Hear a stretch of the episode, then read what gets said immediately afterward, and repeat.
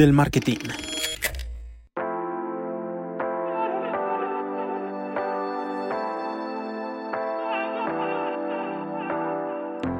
Hola chicos, ¿cómo están? Bienvenidos a otro capítulo de Freaks del Marketing. En, este, en esta ocasión con Cristian Villanueva, trafficker de Data Freaks Agency. Chris, ¿cómo estás?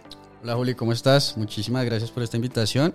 Y nada, acá con muchas ganas de, de, de hablar del, de las experiencias que hemos tenido en los últimos meses y pues todo lo que ha pasado últimamente con, con Meta. Exactamente, y es que pues bueno, para nadie es un secreto que estamos iniciando año, ¿no? Estamos en las primeras épocas del año y es importante tener en cuenta que muchas cosas han cambiado de lo que se venía haciendo en marketing digital.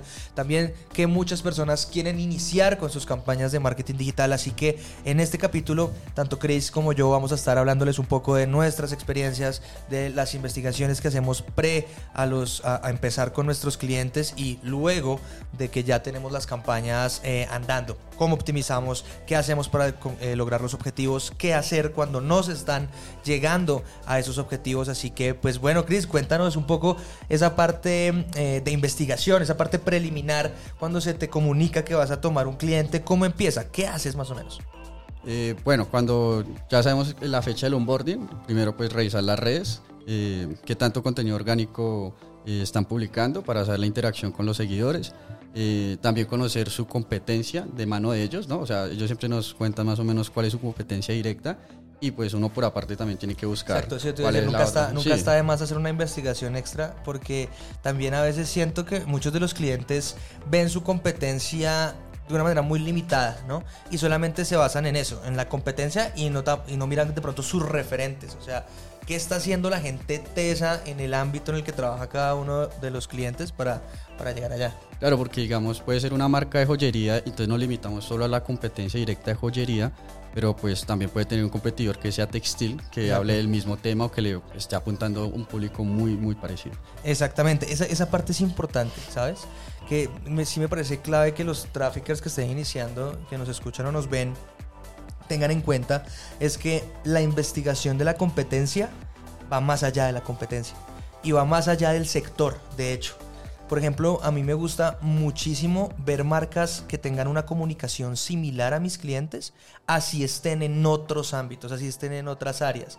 O que también sean, sean potenciales consumidores del mismo producto que mi cliente, así no sea el mismo, pero que sea potenciales consumidores de ese producto. Por ejemplo, si la marca es de joyería específicamente, una marca de moda que vaya por esa misma línea, una marca de ropa, no de moda, pues sigue siendo lo mismo, pero una marca de ropa o de, calzado que vaya por esa misma línea, cómo se están comunicando, qué están haciendo, qué están pautando, sí me parece clave. Pero listo, entonces tenemos la parte de investigar a la competencia. ¿Qué más? ¿Cómo, cómo prosigue? Sí, después de lo orgánico, la competencia, eh, el tipo de artes. Normalmente siempre hay como, como una línea de la que uno ve en la competencia si está usando tipo de producto testimonio o si está usando imagen estática o si está utilizando mucho carrusel, cosa que uno siempre tiene que probar. Sí. Pero pues no se le da a uno una idea de, de, por dónde empezar y, y, a qué, o si al público le está, le está funcionando ese tipo de anuncios. ¿Sabes qué? Me quedó sonando algo que comentaste de primeras, que es la parte orgánica. Y, y, es, y, y, es muy importante esto, y es que muchas personas cuando tienen un periodo de resultado en pauta o cuando contratan expertos en pauta, no todas las marcas, no todas las personas, pero sí pasa, pasa bastante seguido, se olvidan por completo de la parte orgánica. Sí. Entonces dejan de generar contenido, dejan de publicar, dejan de hacer stories. Y lo, de lo que no se dan cuenta es que la pauta que, hacemos, que hacen personas como nosotros va a llenar de gente esas redes orgánicas. Y si llegan y no ven nada, pues lo, va, va, a generar una desconfianza tremenda. Van a perder autoridad y la gente decir, no, pero uy, ¿por qué esta marca no, no, no, no tiene comentarios? ¿Por qué no tiene likes? ¿Por qué? O sea, ¿qué, qué, qué pasa? Y me parece clave que, que las personas también entiendan que hay que seguir haciendo contenido orgánico mientras se está pautando, porque es que va de la mano. Es, es un engranaje, es, un, un, es convergente, todo se va uniendo y al final lo que te termina generando resultados. Sí, que siempre hablamos de un ecosistema, ¿no? O sea, que uh -huh. y, y, al parecer puede que sea muy lógico para nosotros que el contenido orgánico es importante, pero de pronto a las marcas cuando empiezan a, a invertirlo, a subir la inversión en publicidad, como que a veces tienden a dejarlo de un lado. Y no entiende que, que, que, todo ese movimiento orgánico al mismo tiempo está alimentando ese pixel que estamos utilizando para pautar. Exacto, o sea, claramente el contenido orgánico no son campañas. Pero si lo vemos como entre los, los tipos de, de, de cliente que hay, hablándolos por temperatura, frío, tibio y caliente, la gente que está ahí está tibia.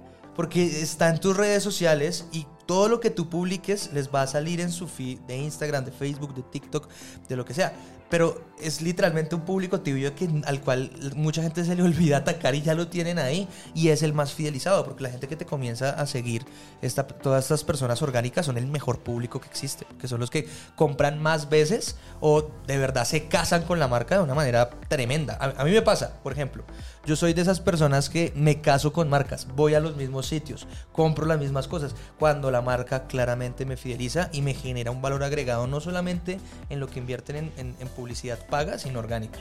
Claro, y yo creo que también puede ser un arma de doble filo, ¿no? Porque muchas veces las personas creen que los clics, los, la interacción, los me gusta, los comentarios van directamente relacionados con las ventas y no, siempre es así. Son métricas de vanidad, realmente son métricas de vanidad. El hecho de que tengas 100 mil likes no quiere decir que tengas 100 mil ventas. Exactamente. Es, es, bastante, es bastante diferente. Sí, pero yo creo que sí es muy importante. Es muy importante porque yo creo que es un termómetro para, para, pues no sé, para entender por dónde empezar esa estrategia o por dónde revisarla desde otro punto de vista. Ok, perfecto, sí me parece bien. Pero cuéntanos, entonces ya, ya hablamos de la parte orgánica, ya hablamos eh, de la investigación, de la competencia, ¿qué más haríamos? Eh, bueno, también hay que revisar qué se ha hecho históricamente dentro de la plataforma, ¿no? Porque uno siempre tiene un checklist de, de, que hay que hacer antes de empezar a, a montar campañas y, y, diseñar una estrategia. Y si digamos esta marca ya probó muchas cosas que yo vengo, pues que tengo en la cabeza, pues uno empieza a valorar, ¿será que lo vuelvo a probar? Claro, claro, porque si, si, si ya lo está haciendo tu cliente, algo que tú pensabas hacer desde un principio, y al analizar la data ves que ya lo está haciendo, nos buscó y no tuvo tanto resultado, qué tan buena idea es seguir haciendo eso, ¿no? Claro. O sea, como yo lo he dicho ya en, en varios capítulos, eh, para tener resultados diferentes hay que arriesgarse a hacer cosas diferentes. Exactamente. Y la, la, investigación de la data, en mi opinión, es tremendamente clara. O sea, si no conocemos el contexto de la marca, cuánto ha invertido, los resultados que ha tenido, no el último mes, el último mes, un mes realmente no es casi nada de información a no ser que la marca lleve un mes, obviamente la cuestión cambia. Pero si la marca lleva un año, vete lo más atrás que puedas. Tres meses, seis meses, trata de irte lo más atrás para ver qué ha estado haciendo, qué no le ha funcionado y qué le ha estado funcionando para generar una estrategia diferente, pero que se acople a lo que el cliente ya estaba haciendo. Claro, no, digamos ahí solo estamos tocando el punto de la segmentación, ¿no? Porque uh -huh. más allá de la segmentación, revisar qué tipos de copia ha usado, qué tipo de imagen está usando, qué edades, qué rango de edades y a qué sexo le está llegando, eh, las ubicaciones. Yo creo que todo eso es un, pues, son elementos súper importantes para entender cuál es tu público objetivo en ese momento. Hablando de la segmentación en específico, ¿qué, qué opinas de, de, segmentar públicos o de cómo están funcionando las campañas con intereses, datos demográficos y comportamientos específicamente segmentados hoy en día? Mm, bueno, por experiencia propia eh, he tenido algunos algunas decepciones porque entonces yo tengo una campaña muy general o muy abierta y después voy y reviso los clics o las interacciones por edades. Y entonces uso esa información para montar otra campaña y no me da los resultados esperados. Claro, o sea, entonces ves que, digamos, eh, la campaña tiene más clics entre los 18 a los 25 años. Montas una campaña a un público dirigido de 18 a 25 Exacto. años y no funciona. Y no funciona. Es que es, que es, es, es bastante... Yo, la inteligencia artificial, hablando específicamente en el, en el caso de Meta, ¿no? Hablando de Meta, eh, creo que nos están, a los traffickers y a las personas que están haciendo marketing, nos están llevando de una manera un poco, un poco no, muy directa a la automatización casi que completa. Sí, y, y, tú sabes que nos ha pasado también que a veces cuando vamos en contra de la teoría nos da mejores resultados que cuando nos pegamos de la teoría. Exacto. Porque digamos tú montas, si tú montas dos campañas que son muy, digamos, muy similares, de una vez Facebook te manda una alerta de que oh, puedes tener una fragmentación de campaña. Pero cuando sí, fragmentamos campaña hemos tenido buenos resultados. Entonces es como que... Y yo nunca, yo realmente nunca estoy de acuerdo con, con unir una cantidad absurda de intereses que no tienen nada que ver entre sí. O sea, que es a veces lo que los, los asesores de Meta piden. Obviamente hay asesores muy buenos, pero hay otros asesores que están muy pegados a, a una teoría que no tiene mucho fundamento en la práctica. Esto hace que, que es que como a mí no me cabe cómo mezclar un público eh, para vender, colocar un ejemplo, gafas. Vamos a vender unas gafas y entonces para vender unas gafas tenemos un público de marcas de gafas y tenemos un público de personas que tienen una capacidad adquisitiva alta y por ende viajan fuera del país y también colocamos entonces eh, salidas nocturnas, restaurantes o tipos de trago que sean costosos para llegarle a esas mismas personas y mezclarlo todo. Primero, hay varios puntos. No vas a poder medir qué es lo que funciona y qué es lo que no. Porque Facebook no te va a decir exactamente, o Meta no te va a decir exactamente qué es lo que funciona y qué es lo que no, porque lo tienes todo en, un, en una sopa de intereses y no vas a tampoco a testear todos esos intereses porque Facebook no los va a probar todos, no va a ir a buscarlos a todos, sino a los que tengan mayor probabilidad de dar los resultados. No, y que cada vez hay menos, menos segmentaciones, ¿no? O sea, antes encontramos segmentaciones que ahorita no están y eso como que nos pone eh, otro, otro reto, ¿no? Entonces toca darle vuelta a la situación y buscar esos gustos a los cuales se acercan lo que uno le quiere apuntar. Sí, ahí hablando específicamente de eso, creo que uno de los retos que, que genera es que los clientes, porque nosotros sabemos que si las segmentaciones cada vez funcionan más de manera abierta, quiero hacer aquí un disclaimer y es que cuando los, los servicios o los productos son demasiado nichados, obviamente tienes que segmentar. O sea, si, si es un, vas a un nicho en específico, por ejemplo, eh, productos para personas que hacen ciclismo profesional. Eso es un nicho. Eso ya es, eso es un nicho. Ahí tienes que segmentar, por supuesto. Un público abierto no te va a funcionar porque las personas que eh, hacen este deporte, como cualquier deporte, pues tienen diferentes áreas de expertise y buscan diferentes áreas dependiendo del área de expertise en las que estén. Cierro el disclaimer y ahora sí digo. Cuando eh, hacemos, hacemos campañas un poco más abiertas, el verdadero reto deja de recaer en la segmentación y comienza a caer en los creativos o en la comunicación, en los copies. Y es ahí cuando, eh, y esto va exclusivamente para las personas que tienen agencia y para los freelancers, es que tenemos que ser un apoyo más fuerte en la parte creativa de nuestros clientes, en el, en el cómo ellos generan su contenido tanto orgánico como, como para, para pautar, ¿no? Y ese es uno de los retos que nos pone que ya la segmentación no sea lo que era antes, porque claramente ha cambiado muchísimo. Sí, y más porque uno está ahí todos los días montando campañas, optimizando, revisando pues la data. Yo creo que uno tiene esa información y la tiene que transmitir a, las marcas, ¿no? Porque, mira, estas son, eh, no sé, los tipos de creativos que nos están funcionando en la gran mayoría de las marcas. Vámonos por este lado, probemos estas cosas y no siempre quedarnos como, como en, en la zona segura. Exactamente. Pero bueno, esto, esto es el, el antes de. Pero una vez montamos campañas, la cuestión cambia totalmente. Me ha pasado un montón que tengo una estrategia clarísima, presentada al cliente, aprobada, y es una estrategia a tres meses, trimestral, tan, y todo lo que tengo planeado para el primer mes no funciona y tenemos que actuar sobre la marcha. ¿Te ha sucedido? ¿Cómo lo manejas? Sí, claro. Eh, que pues de una vez tiene todo crono, pues, en un cronograma y ya sabe cómo, cómo va a montar las campañas y espera los mejores resultados y, a veces no, no, pasa, ¿no? O sea, como que uno empieza a ver que los resultados no se llevan reflejados y, tocarle la vuelta a la situación, ya sea a veces remontando las campañas o mirando cómo son los comportamientos en ese momento. Porque a veces uno, no, uno monta la estrategia sin tener en cuenta el comportamiento de compra que vamos a encontrar los, los próximos meses. Entonces, no sé, nos pasó en Black Friday que esperamos unas marcas que vendieran muchísimo y pues claramente las personas no esperan un Black Friday para un producto de bajo ticket. Exacto, sino para un producto en, muchas ocasiones, ¿no? Para poder adquirir un producto de high ticket con un descuento del 70%. Exactamente. Y ahí, ahí, comienzan a ver, ahí comienzan a ver. Pero mira que yo creo que eso va más en un tema más estratégico, podría ser en el como, listo, si no te funcionó, aquí hablo de reacción inmediata, ¿no? No de planeación con anterioridad, sino pues, lo que planeaste con anterioridad no funcionó, la reacción inmediata ahí tiene que ser, sácate un producto high ticket y bájale el 70%.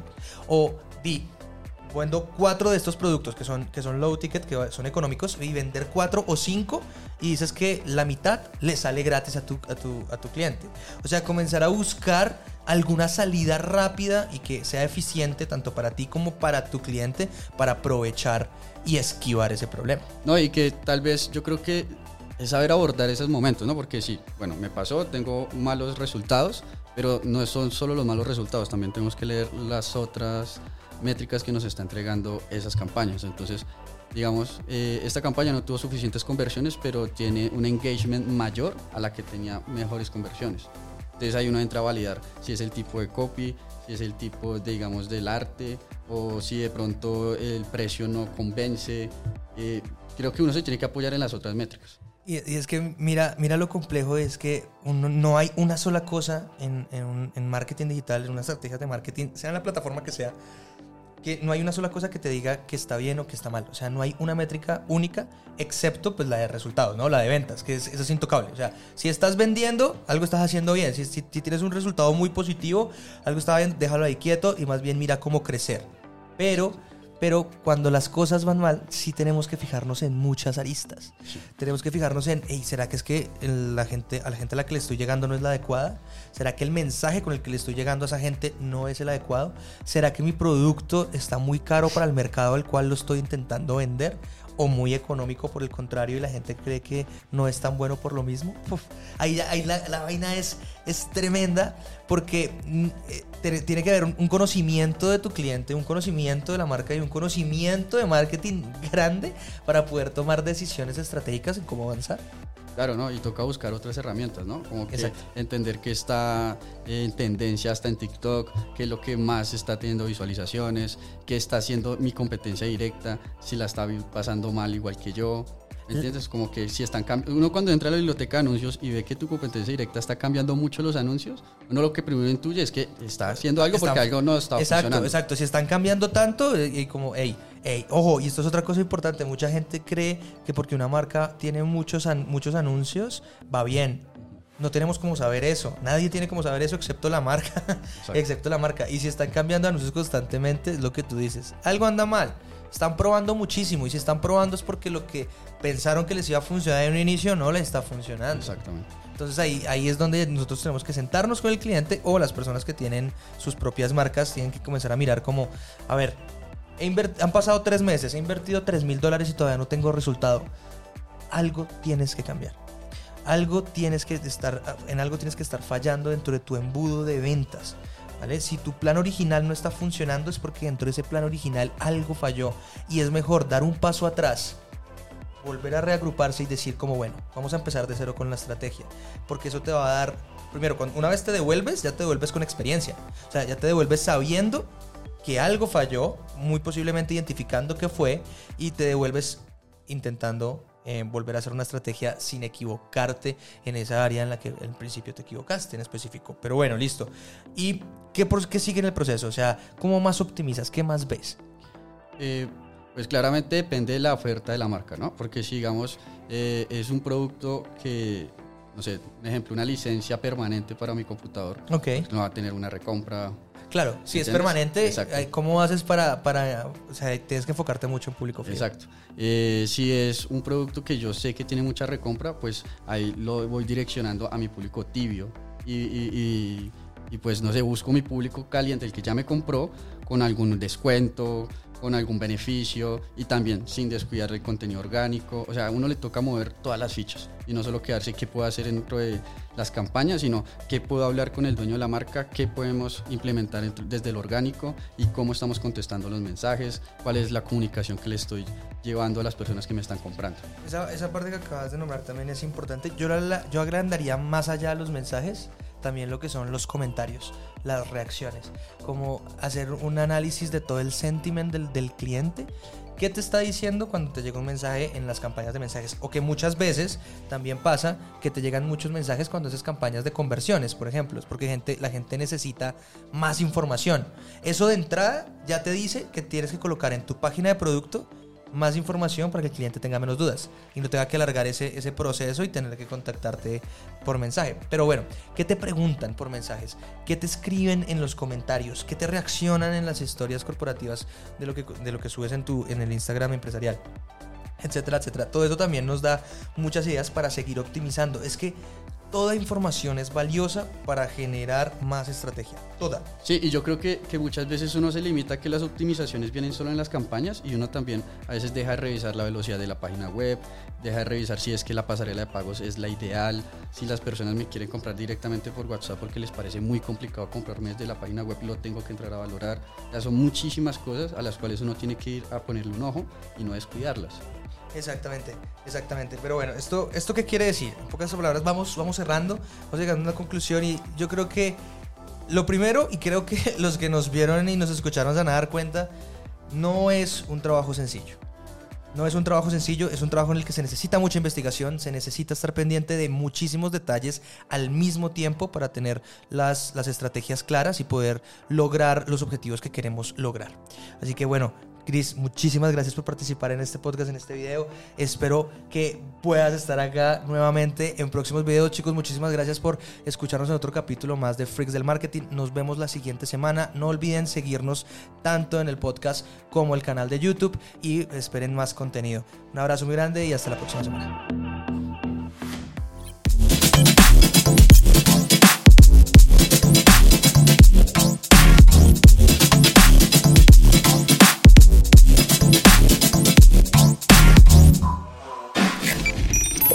Del Marketing.